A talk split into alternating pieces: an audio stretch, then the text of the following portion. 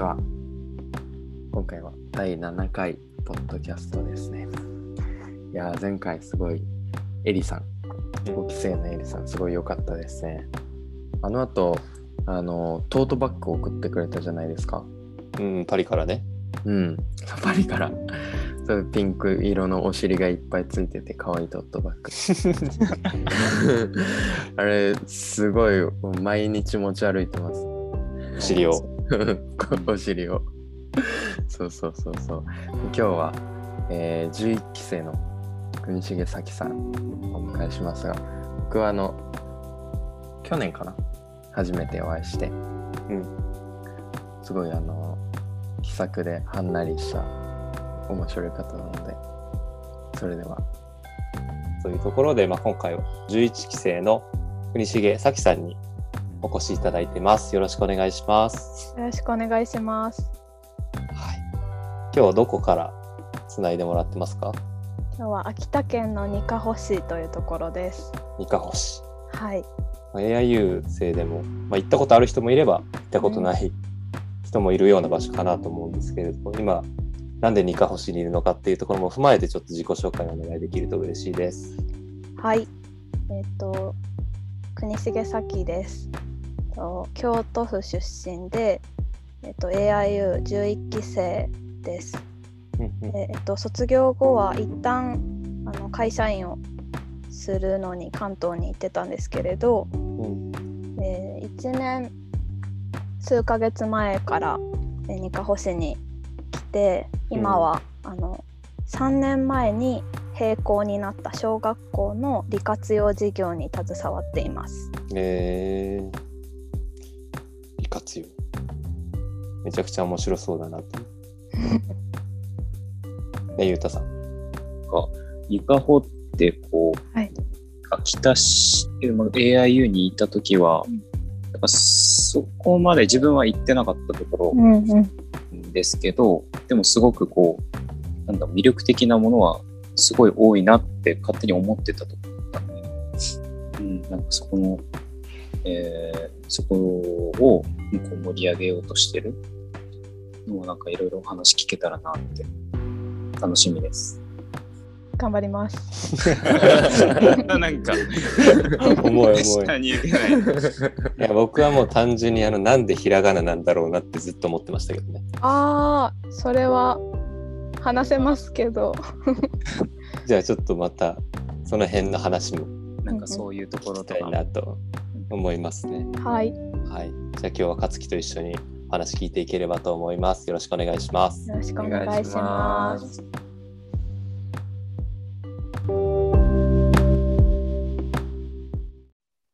はい。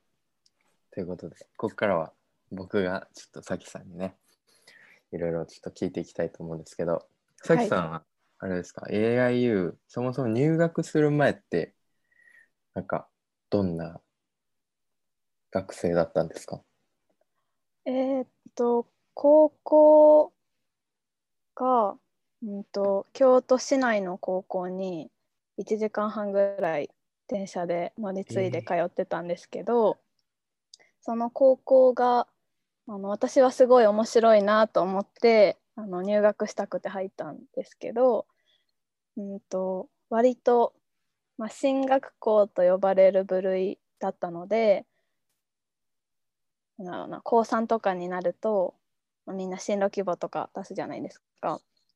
でも先生たちは京大東大医学部以外はなんか認めない。まあそれは極端だけど、うんまあでも結構その3つが、まあ、良しとされてでも授業とかもそれ対策になるしで私ももともとはそういうところを目指してたんだけどちょうど高3の担任の先生が私に AIU を勧めてくれてそれで AIU に入学することになったんですけれど、まあ、実際はあの他の第一志望とか、うん。第二志望とか落ちて AIU に入学しました。おおーじゃあ担任の先生が教えてくれたもののうん、AIU は第一志望ではなかったって感じなんですそう。んう、うん、なんか実家から通える大学に国立に通うっていう親との約束っていうか、もあってで私絶対に留学したかったから大学で。うん。あの留学するんだったら浪人はなしっていうなんか約束も親としててで、まあ、結局行きたい大学に受かれなくてでもう親とかもあのじゃあ浪人したらみたいな。とか、うん高校の先生とかもあのもちろん浪人するよねみたいな感じで言ってきたんだけどうん高3の担任だけがなんかもうお前は国立の試験受けなくてもいいぐらい AIU に行った方がいいみたいな。えもうすごい力説してくれてうんで私も AIU のことパンフレットを見たことないぐらい何も知らなくてーうんうん。でもその先生が言うならと思ってうん。もう入寮日の1週間前とかにその国立の後期の試験落ちたっていうの分かって、うん。あもう私 AIU に行こうみたいなへめ行きましたね。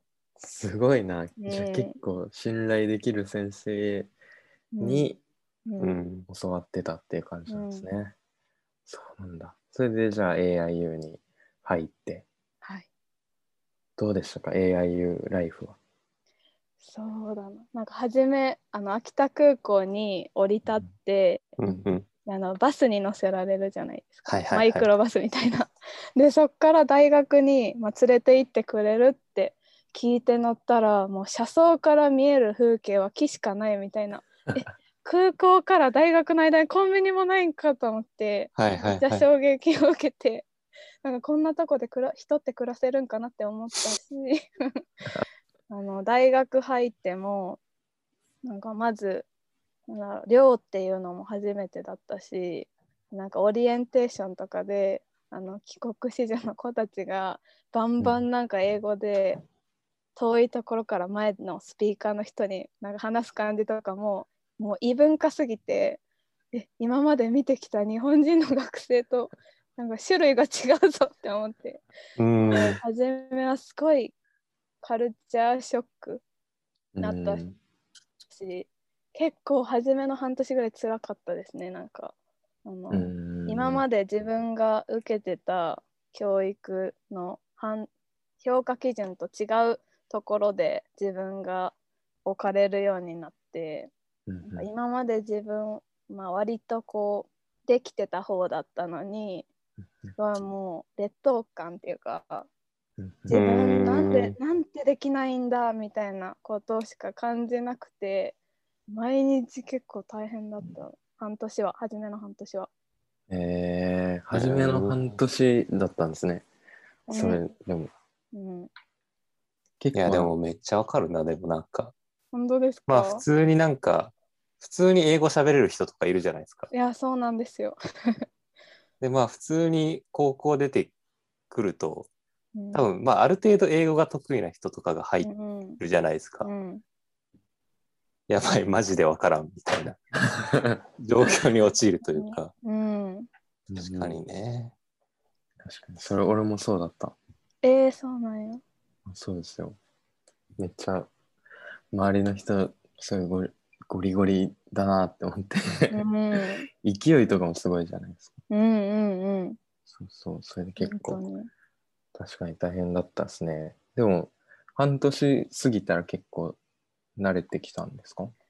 そうやな、なんか入学した時も、うん。まあ、なんやろな、不本意っていうか、まあ、本当に入りたくてうん、自分がちゃんと達何かを達成して入学したんじゃなかったから、それもちょっと負い目っていうか、自分の高校の同級生たちと比べて、なんか自分は、まあ、なんやろ、負けたみたいな、すごいこう、悔しさがすごくあって、うんでも、まあ、うん、自分で選択したから秋田に行くっていうのを自分で選択したからこの選択を良かったって胸張れるようにしないとあかんなって思って。すげえ。でいやいやそれで大学なんかいろんな部活部活？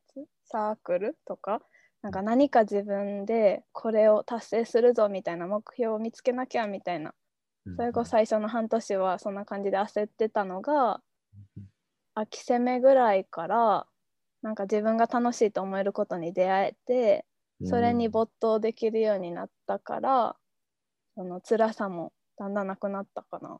えーうんそれは何だったんですか？えっ、とねもう今はとっくにないと思うんですけど あの東北食べる部っていう部活を友達たちと作ったんですよね。へえそんなのあったんだ。聞いたことありますよ。あ本当？ない。俺らの時なかった。いやないと思います。あのタイガさんたちが4年生の時に、うんあの作ったんですけどうんうん。あの東北食べる通信っていうあの NPO 法人が刊行してる定期購読雑誌があって、それは東北のいろんなところの農家さんとか漁師さんとか一次産業の生産者を特集する雑誌で、うん。その雑誌に迷子をその人が作った食べ物がおまけでついてくるっていうものなんですよね。でそれをあの私たちが1年生の時の4年生があのお友達同士で購読し始めてうんでそのついてくる食べ物をあの自分たちだけで食べるのもったいないからせっかくだったらみんなで食べようよみたいな会に私もたまたま友達の友達みたいので呼んでもらえたんですよね。で、えっと、もともと父親の実家の親戚がみんな農家とかやってるから、私も。うん、割となんだろうな。農業って自然な自然な職業の選択肢の一つっていうか、うん、いとこも農家やってるし別に、そのいわゆる世間で言われてるような合計みたいなイメージって自分の中には全然なかったんだけどなんか社会の授業とかで習うのって一次産業の従事者がどんどん減っててもう国内の食食料自給率どんどん減ってますみたいな、うん。なんかそれにすごいギャップ違和感を感じたしでそこに対してすごい危機感もなんとなく持っててっていう中でその東北食べる通信に出会った時にあこんなに一次産業の生産者をかっこよく見せている人たちがいるんだと思って感動して。うん。でこれをただみんなでなんか集まって食べるだけじゃなくてもっとなんか広めていこの活動を広げていこうよみたいなざっくりした感じでその時いた人たちとそのサークルみたいのを作ってそうそう。でうん。そのその活動がたまたま東北食べる通信の編集長を当時やってた人の目にうん。止まってで自分の考えをに共感してくれてる学生がいるんかっていうなんかその時は珍しがってくれてで大学まで会いに来てくれたのね。お話ししに来てくれて、うん。でそっからつないでもらったお米をつく農家さんのところにそれから通うようになってでそこの家族との出会いが自分にとってはすごく大きかったかな。うーん。長くなりました。いやいやそれが2年生の時ですよねいや、それは1年生の秋やね。1年生1の。年生の秋あ、そうやね。うんめっちゃ早い。めちゃくちゃ早い いやいや。あ、そっかやか。半年も経ってないんか。数ヶ月かな。辛かったの。えーうーん。辛かったの。間すごい違えた。ですねうん、そうなんだでももともとそういうなんていうんだ農業とかっていうのにうん、関心があったっていうよりただ単に身近だったっていう感じなんですか？そう。関心っていうよりはだから自分がそんな農作業をやるなんてことは一切うんうん。イメージもしてなかったんだけど、うんあの国産のものが食べれなくなるの困るっていうぐらいの、うんうん。ほんと単純な消費者意識で関心持ってたぐらい。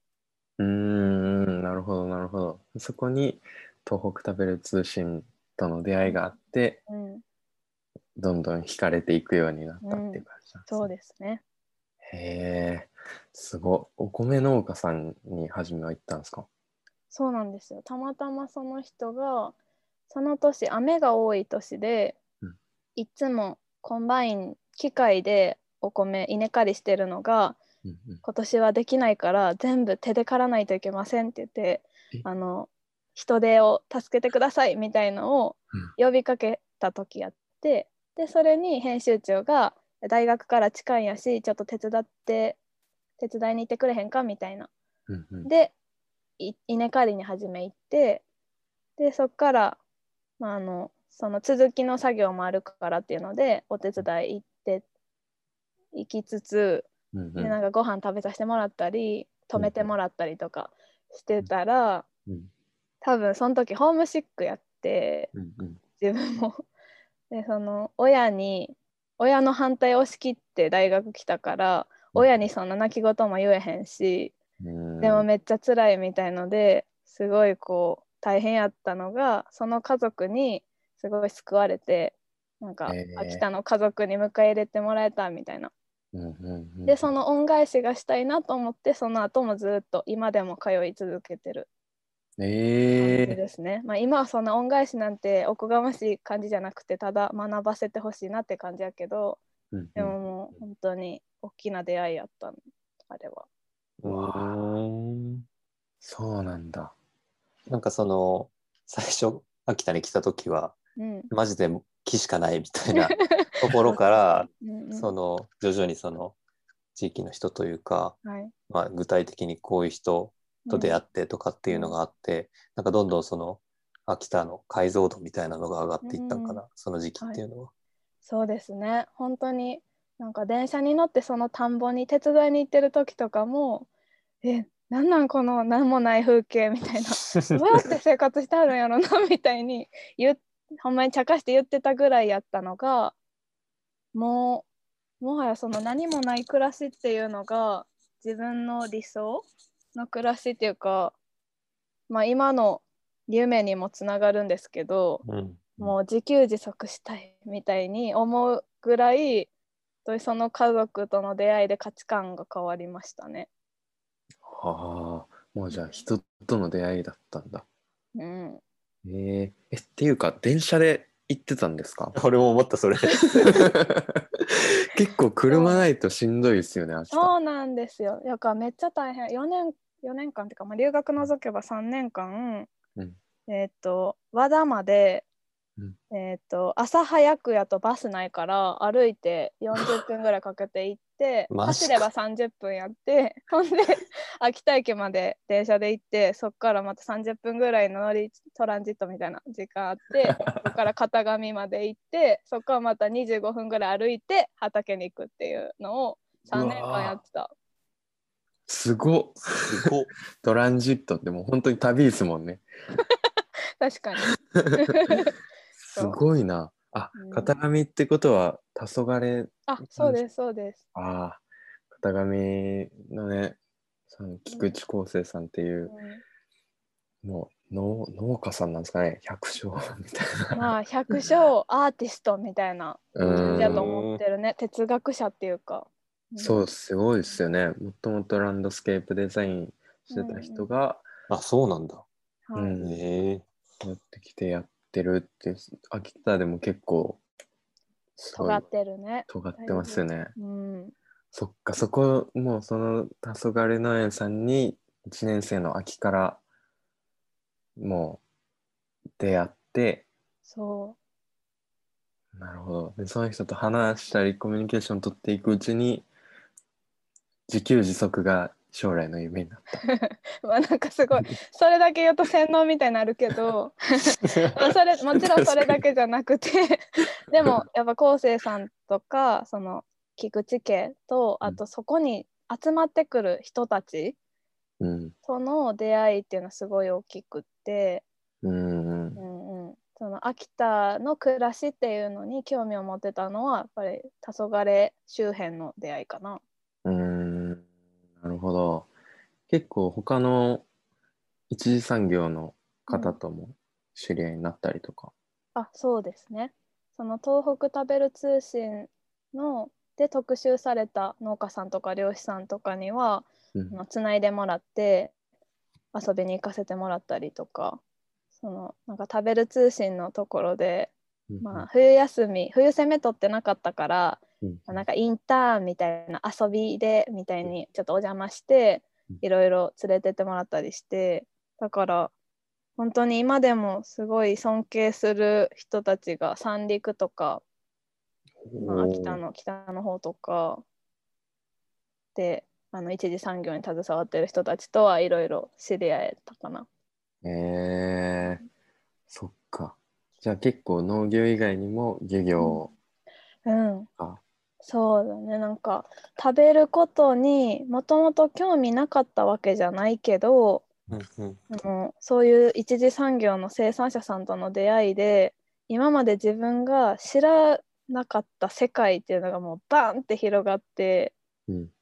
でそれはすごくこう豊かなことでもあったしなんか日本っていうものを見直せるきっかけでもあったし逆に自分は今まで知らないうちにすごく大きなものに加担してたんやみたいなちょっと言い方きついけどうんうん。なんだろうないろんなこう犠牲を生んでいたんだなっていうのにも気づいて、うんうんうん。そこからさらにその食とか、まあ、生きることっうんうんてどんなことなんだろうみたいなのを考えるようになった。うーん、なるほど。うんなんかその、まあ、親戚だったりとかにそのはい。農業、まあ割と近いところにあったみたいな話があったと思うんですけど、うん。まあ、そこと、まあ、秋田で実際にその農業に携わってみたりとかしてなんかそこの違いはあったのか。それともまあ改めてその実家の周りのこともちょっと変わった視点で見られるようになったのか。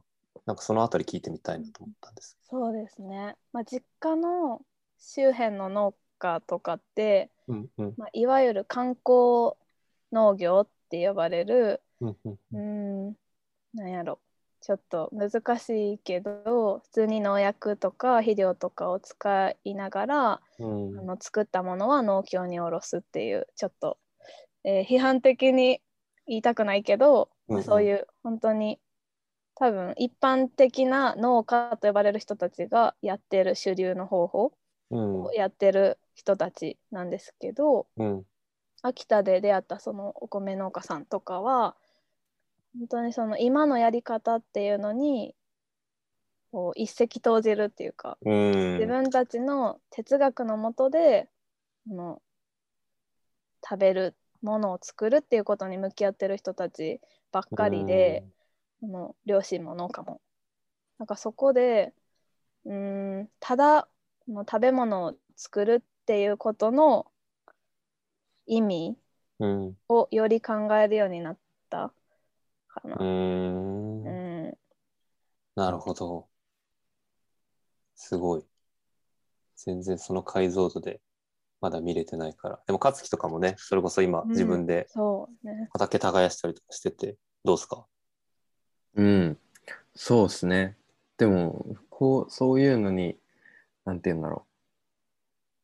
俺も結構、その、黄昏さんとか、その辺の方々と会うようになって、いろいろすごい視野が広広がったみたいなところすごくあるんですけど、それも、多分その、留学から帰ってきて、一回その、日本とかっていうのをなんか、また別の視点で見たりとかするようになってから、なんか、なんだろう、農業とかっていうのに関心持ち始めたりとかしたので、一年の秋ってすげえなって そうタイミングにもうずっと俺は驚く。確かに。まあでもそれはたまたまその先輩たちいい先輩たちに出会えたこととかいろんなタイミングがあったなって本当に感謝しかないですね。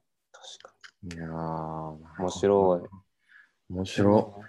で、まあそこから、そんなような経験からその自給自足っていうところにつながっていくっていう話もありましたけど、まあ卒業後の話に行く前にちょっとだけ、まあ、AIU 生として、まあ、やっぱりその留学っていうタイミングがあると思ってて、まあ、そんだけその、まあ、秋田っていう場所に、まあ、浸かるというか没没入してたところからなんかアメリカ？でしたっけ？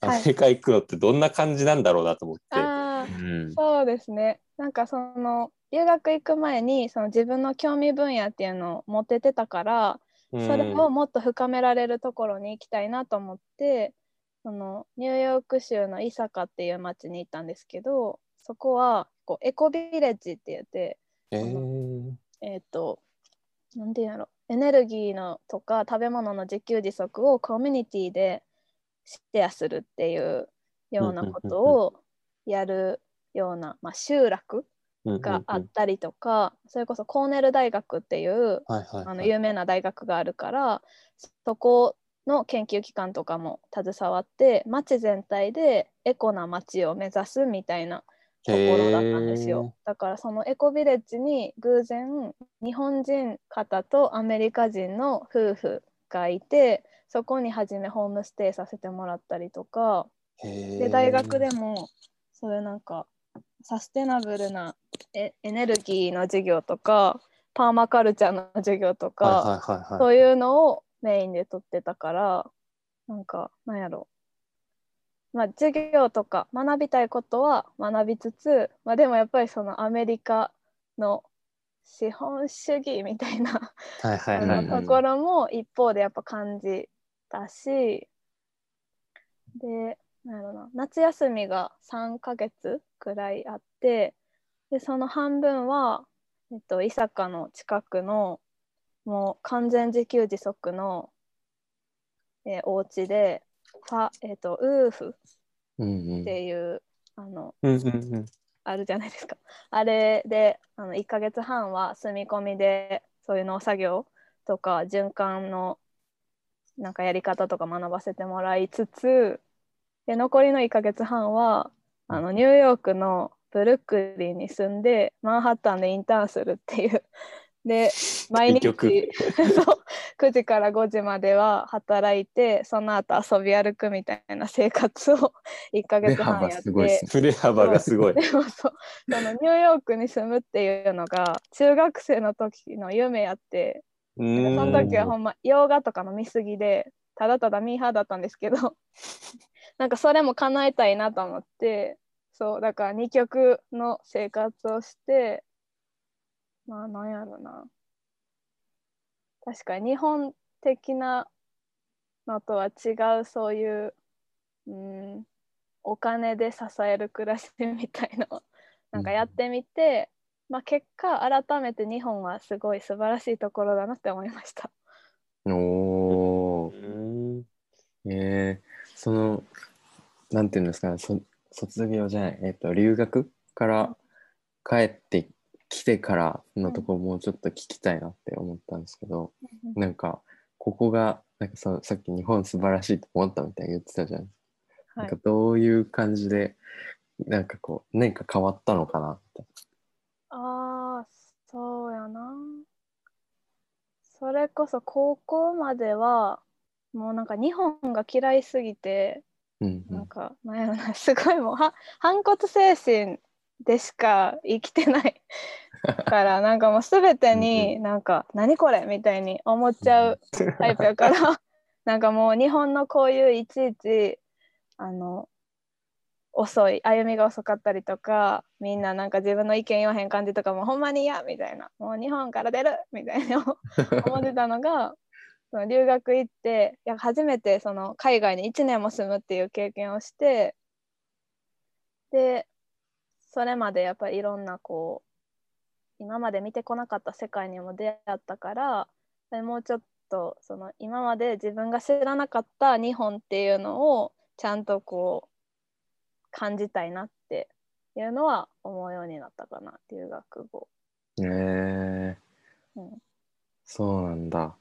それなんかその帰ってきてからうん、もう一次産業の人たち回ってたんですよね。そうですねまあ就活は一応してたんだけど、うんまあ、それもちょっとなんかあまり本気でやってないやろみたいに言われたりしたぐらい結構いろんなとこ行きまくってたかな。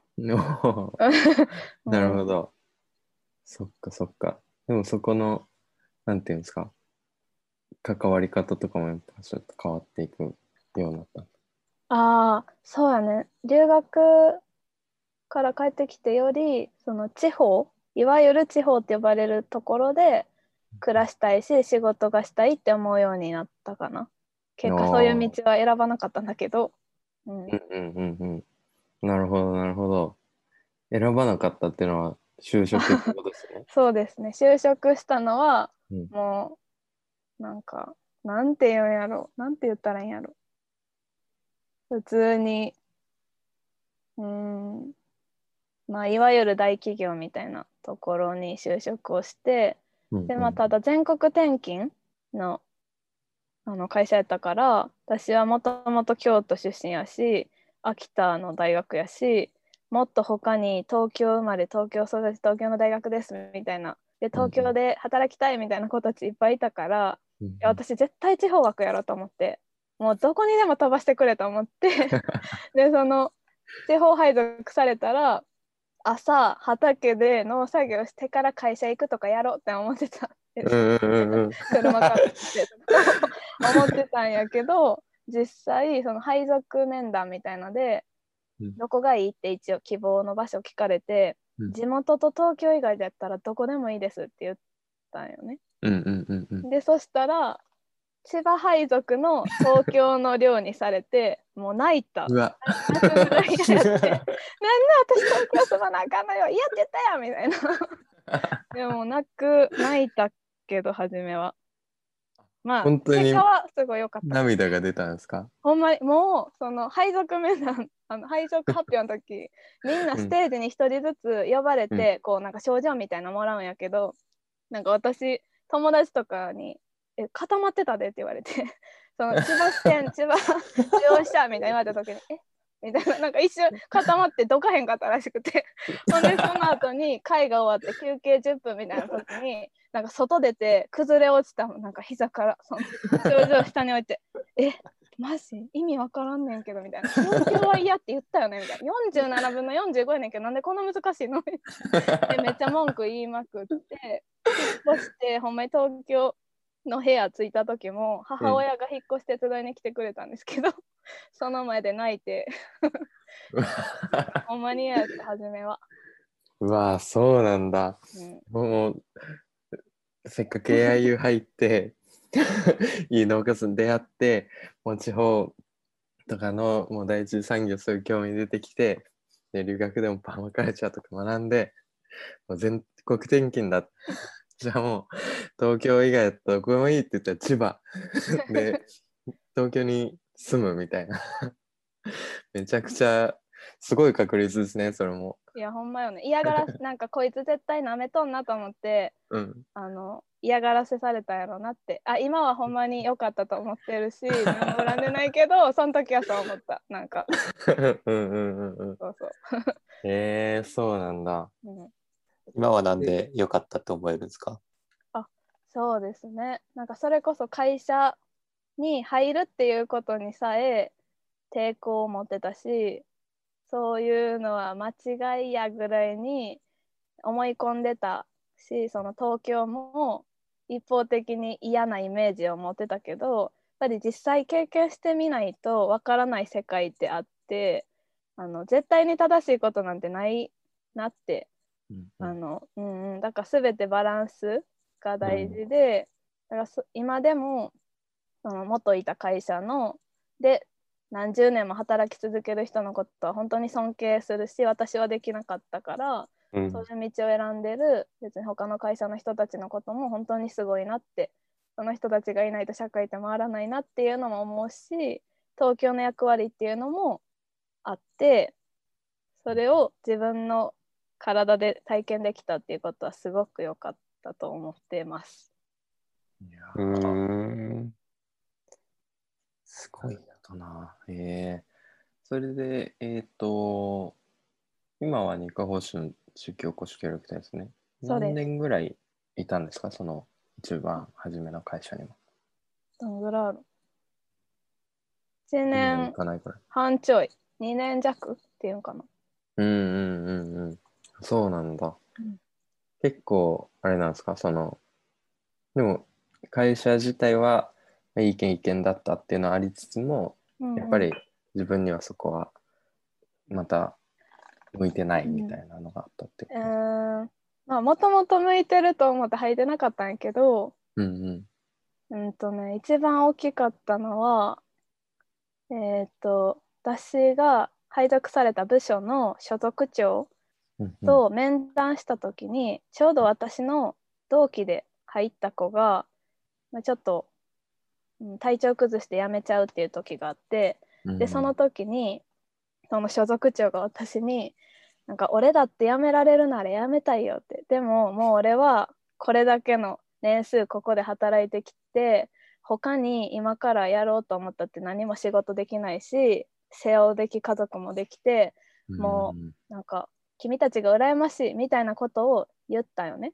でそれは別に本当の本心じゃなくてあのお前は辞めるなよみたいな意味で言ったんかもしれんけどうんうんなんかもうその人とか世間では多分羨ましがられるような年収とかあの持っているような人がそんなこと言うんやと思ってうんなんかあの憧れられなくなったのと同時にうんなんかすごいとらわれてるなって思っちゃって偉そうやけどなんかその人以外にも先輩とかもなんかもう毎日すごい辛いくて会社に来るの辛いけど辞めたところでなみたいな、うん。まあ転職先もこれ以上いい条件ないって言われるしみたいな。なんかしょうがなく働いてるっていう感じがうん。私の周りではすごく多くってうんうん。なんかもっと選択肢っていろいろあっていいはずで、まあ、ただみんな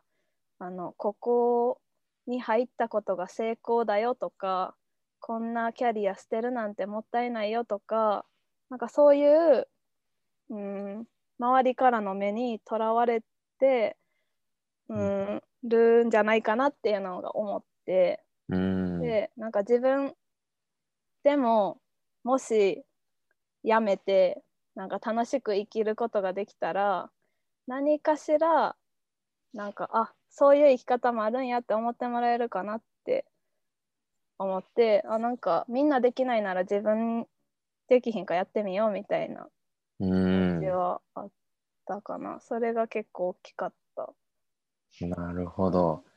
じゃあ結構そのまあもともとあってないとは思ってたけど入ってみて。うんでまあそこでその東京とかそこで働いてる人の凄さとか役割みたいなのも知った反面、うん。そのキャリアとかに対するそのうん。憧れとかっていうのもなんかそのまたちょっと自分の中で考えとかなんて言うんだろう。ずれていったみたいな感じ違う角度で見るようになそれで協力隊。うんうん。協力隊に入ったのは何年前ですか？1年ちょっと前です。まだぜまだ半分経ってないぐらいですかね。あ、任期が3年。任期が三年ですもんね。はい。うんうんうんうん。なぜその、まあ、二カ星の地域協おこし協力隊に入ることに、入ることとなることになったのかちょっと聞いてみたいです。はい。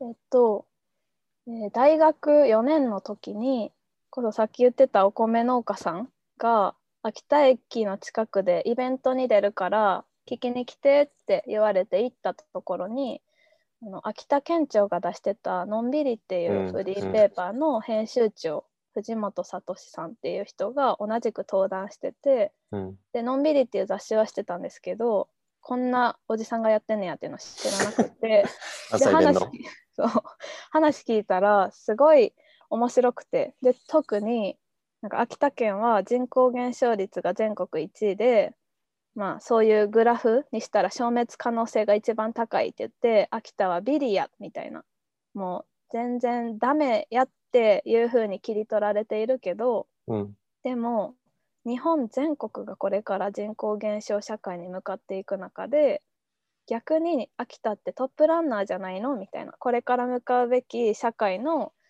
姿を見せられる存在だっていう話を聞いた時に私はこれまでの大学生活でそういう視点で秋田を見たことがなかったからそこにすごく可能性を感じてなんかあ秋田をもう一回ちゃんと見たいなっていう思いがそれからあってで藤本さんの話もう一回聞きたいなって思いながら東京であの暮らしてたらたまたま、まあもう会社辞めようかなみたいな時に藤本さんが東京でイベントやるっていうのを見つけてでその時に藤本さんがツイッターでなんか一緒にこれからやってくれる仲間見つかればいいなみたいな投稿したんですよね。うんうんでそれを見てあこれは絶対行かなあかんと思ってす そう。その時なんか目怪我して眼帯したんやけどこんなでこっちも半開きみたいなもう目こんなんで やけど行ってほんで藤本さんに「私秋田でもう一回住みたいんですけど」って言ったら「あじゃあ実は今ニカホで一緒にやってくれる人を探してて僕これから新しい事業始めるんだけど」みたいな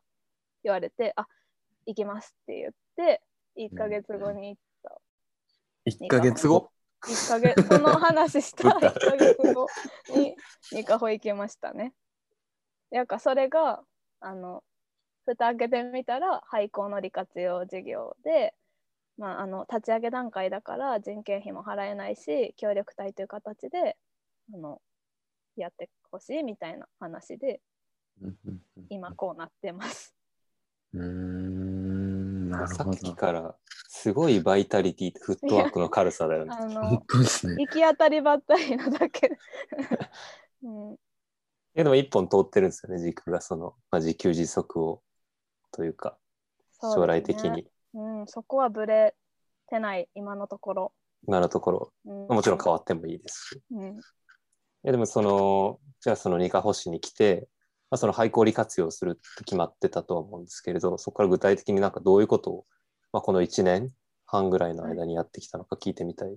はい。えっ、と、校舎が、あの、普通に小学校で使われていた3階建ての校舎なんですけど、まあそこをもう一回人が集まれるようにしようっていうので、うん。まあ、あの3カ年計画で、えーこれまでの1年間で1階部分を、まあ、リノベーションしたという感じでそれもなんかせっかくいいことするんやったらなんか施設を全部壊して新しく建ててでゴミ出してなんか新しいもの買ってみたいなやと本末転倒になっちゃうからできるだけあのどこかで価値がなくなったような廃材と呼ばれるものを使ってで自分たちの手でリノベーション、でそのリノベーションに市民の人とかいろんな人に関わってもらうことであのみんなで作っていくっていうことを大事にするワークショップっていうのをあの何回か開催して1回部分がとりあえずリノベーションが終わったという感じとあとはうん。その単純に情報発信、うんうんでその市民の人たちをにもっと情報発信というものを気軽にやってもらえるようにしようっていうので主にインターネットラジオの番組を制作しています。えー、インターネットラジオ。面白そう。え、じゃあそのいろんなリノベとか、うんまあ、ラジオとかの、まあ、いろいろやっていく中で、さきさんはどういう役割というか、うんうん、何を担ってるんですか？全部。そう現場にいるのが、まあ、一瞬2人になったんですけど私1人で一人？だ。からはいだからワークショップの時とかは受け入れ側だし、イベントやる時はまあ受け入れとしてあの皆さんとコミュニケーション取りながらうん。あのホストまがいをやりあとそのインターネットラジオ番組は、まあ、複数ある中で一つはなんか、えー、と市民の人たちが交代で、えー、とバトンリレーテレフォンショッキングみたいな感じでパーソナリティになっていく番組があってうん。それは、えー、と私が、まあ、聞き手になって、まあ、インタビュアーみたいなことをさせてもらいながら、その音源編集して公開するっていう一応一連を任せてもらったりへえ。めっちゃいろんな多岐にわたってそう、業務内容が。まあ何でも屋さんですね。雑。でもそれこそあれですよね。さきさんと僕が初めて会ったのも、ああそうや。そうリノベですもんそうねや。手伝いに来てくれたよねかつき。そうやそうや。あ、そうなんだ。大変な時にね。いやいや頑張ってねあの庭なんていうんですか？そうそう花壇。校庭の花壇のブロック土に埋まってるブロックを一うん旦校庭の工事するためにどかすっていうめちゃくちゃ肉体労め働を ちゃくちゃ肉体労働。し 本当に。てもらったそういえば。しかもどこに埋まってるかいやそうよね。みんなで「ここまだあったぞ」みたいな。そうそうそう終わったと思ったのにみたいなのを 永遠にやりましたね。永遠にやりましたね。いやでもそうやってありがとう。超楽しいしなんかそこでやっぱなんていうんですかね人の縁とかできていくし、うん。ねまた時期見てねでお手伝い行きたいなと。ぜひ。うん。なんかその、実際その一回出て東京というか都市圏に住んで、うん。まあ、社会人の経験してうん。戻ってきた秋田とはまた違って見えますか、そうですね。なんか働く人と今も接する機会が多いのでうん、やっぱり今までこううん出会わなかったような人たちとたくさん出会うようになってまあその田舎ならではの難しさうん。っ、ていうのも当たり前に感じられるようになった。うん、そこに配慮を持てるようになったっていうかうん。それまではうんなんか本当にただ学生でうんうんうん。あのちょっとこうよそ者できましたみたいに言ったはいはいはい。らすごいあの受け入れてもらえるっていうか何やってもいいってもてなしてもらういうかみたいな。うんやうんしやりたいことやらせてもらえるっていうのがあのあったけどやっぱり今の立場ってもう町に実際に住んでるからこそやっぱりそその地元で暮らしてる人たちへのリスペクトっていうのは絶対に忘れちゃいけないなっていうのを感じるのでただそのよそ者の意見でこんなやり方間違ってますよって言えばいい話じゃないっていうか、うん。ここで当たり前に暮らしてる人たちの生活がやっぱ第一にあってその人たちが幸せに暮らしていけることがあの一番大切なんじゃないかなっていう配慮を持ってうんうん。こうそれでもよそ者としてあの接しさせてもらうみたいなちょっとうんざっくりなんですけど、うんうん。めちゃくちゃ示唆に富んでますね。え？いやいやめちゃくちゃいい話だったよめ今。ちゃくちゃいい話だった。示唆に飛んだとかもそういういいのいいからいやが好き。もう今俺やったなって思いましたよ。今今大学生だからね何？勝樹もまだやってるしぶりにね。そうなんですよ確かにそうやな。そうそ示唆に飛んだ会話をねキャンパス上でしてるからね。う。もうこれから多分半年は資産に富んだ使えない。トラウマになって。えー、藤本さんと一緒に仕事されるのはどうですか？すごいえプロの編集者というか。そうですね。その編集者っていうまあ藤本さんはよく講義な編集者っていう言葉を使うんですけど、うん。まあ、そもそも編集者の仕事内容について何も知らなかった中で藤本さんの仕事をいろいろこうお話聞かせてもらう中で、まあ、そういう地方との関わり方もあるんだなっていうのはすごく学びになるし藤本さんの周辺のいろんな人たち、うんその出会いも本当に学ぶことばっかりで、うんうんなんかいい修行の場を与えてもらってるなっていう気持ちです。えー、いいっすね素敵。でも協力隊は任期3年ですよね。そうですね。その後はなんかこんなことやりたいとか。そうやね。今、うんと、またそのに、えー、とニカホの他にっていう名前でうん活動してるんですけど、そことはまた別のつながりでこう関わらせてもらう人たちも増えてきてうんうんそっちでまた新しい楽しそうなことをニカホで始められそうな予感もしているのでなんかまああのずっといるつもりですとか全くそんなことは言えないんだけどうんでもあの自分が必要としてもらえるうちはなんか入れたらいいなって思うかな。えー、うん、ようになってきました。いいなぁなんか東北、まあ、食べる通信とかは東北全体だったと思うんですけど、なんか、はやっぱ秋田がいいとかってあるんですか？えっ、と秋田がいいなっていうのはやっぱりその初めに出てきたお米農家さんの存在がやっぱ大きくて。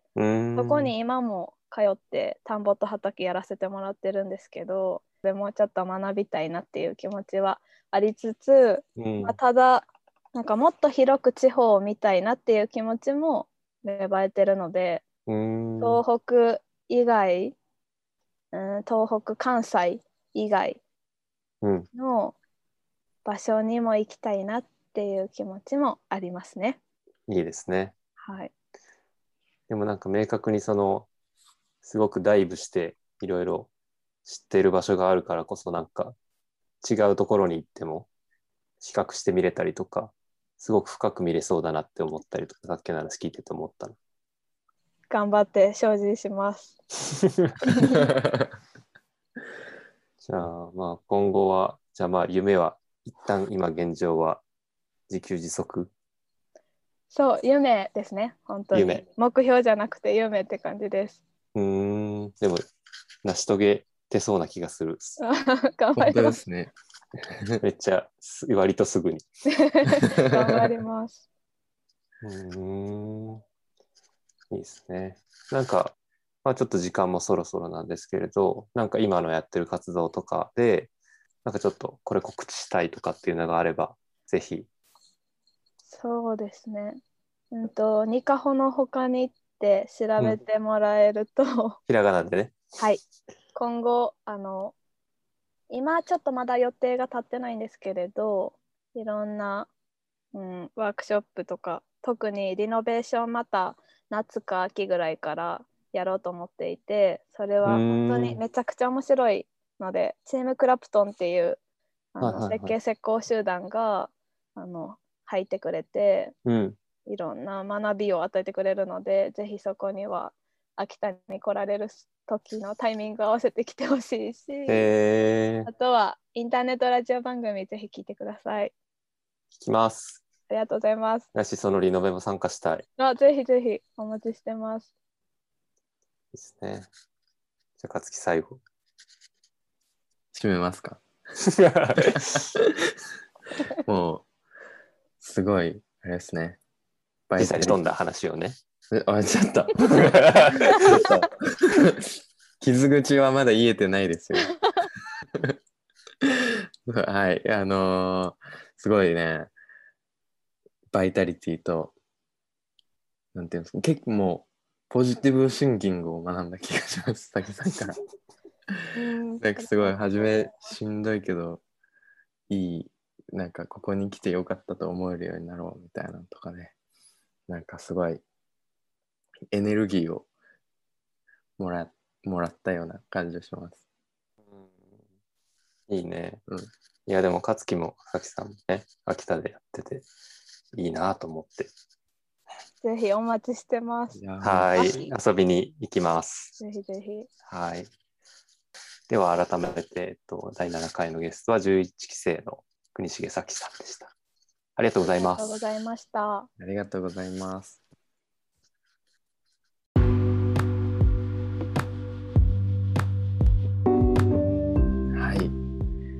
いうことで、1時間ぐらいね、さきさんお話伺ってきました。めちゃくちゃ改めて面白かったです。うん、なんか、そのまあ、大学の時、まあ、そもそもまあ東北来るつもりもなく東北に来てでもそこからその割と早いタイミングで秋田のそのローカルに入っていってでまたその社会人になって戻ってきた時に、まあ、実際に住んでみるとまたちょっと違った経験というかやっぱり心持ちというかなんかそういう風になっていったみたいな話ってなんかすごいいいなというかなんかあとは最初からすごい一貫してんなって思ってかっこいいなと思って単純に話を聞いてましたがゆうたさんどうでした？そうですね。いや、すごく、なんか共感するとこが結構、なんか勝手に多くて、うん。あの例えば、その、一回就職して、でもなんかこう、うんまあ、もやもやっていうか、やっぱその、将来になる像が見えない。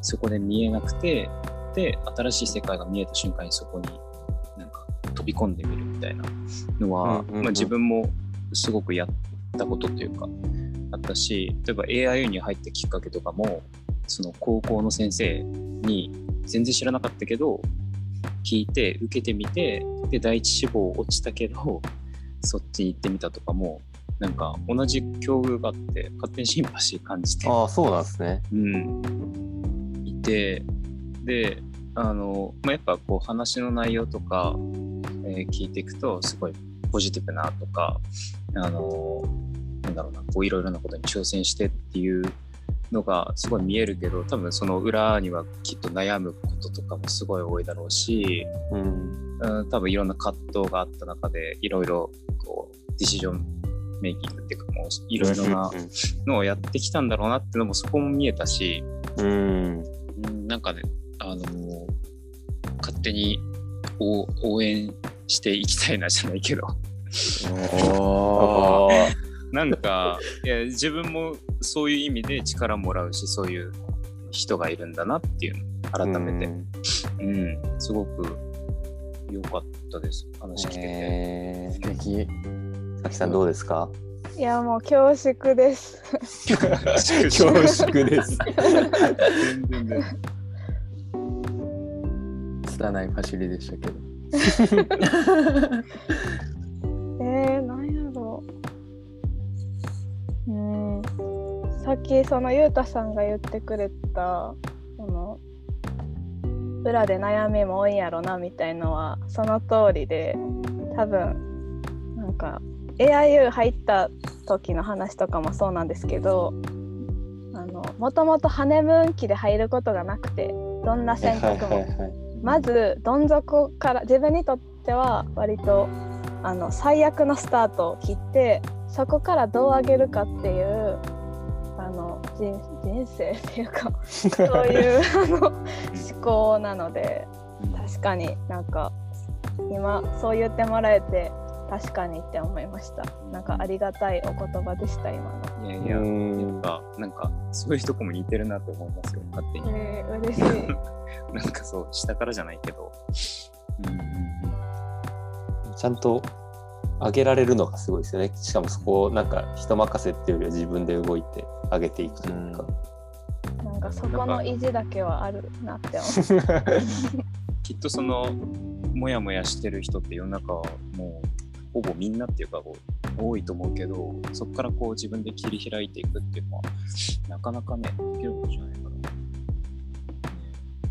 そこはすごくバイタリティねそれこそうん。わってあって力技のとこもあるだろうけど やれてるってことがすごいと思う。いや、人生力技めっちゃ大事。心強いなんかいや、でも本当に重要なところはやっぱ力技じゃないとね。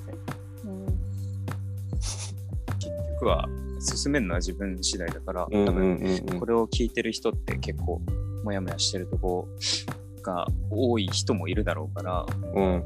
そうそうすごく力になる話だったなって思います。いや、本当そうっすね。ああめちゃくちゃ勉強になります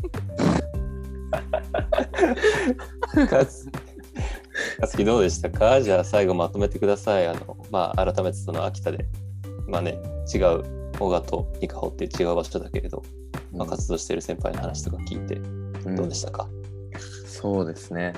なんかなんかワクワクがすごいです。あのなんて言うんだろう。まあその小川も今すごいあのいろんな人囲まれてこれからっていう感じで。すけどなんか同じ県内でこう先駆けてそのやってくれてる人がいてでなんかまあ単純になんていうんですかねなんか楽しそうだなこれから来たっていう風ないや、本当が感じを持ってたのですごい嬉しい。ニカホン早く行きたいです、いやすぐ行けるやん。ね。いや、なんかリノベの時呼んでくれるっていうから。ぜひ。あ型紙来るときはあの俺も行けたらいあいなと。本当？はい。この間の土曜日行ったで。マジっすか？割と2週間に1回ぐらい行ってるからじゃあまた連絡します。あぜひぜひやってもらう、おい。いですね。新たな約束が。うん。生まれたところで。はい。はい、じゃあ改めて今回はねあの11期生の国重咲さんにニカホからつないでいただきましたでは改めて今回はありがとうございましたありがとうございましたありがとうございました。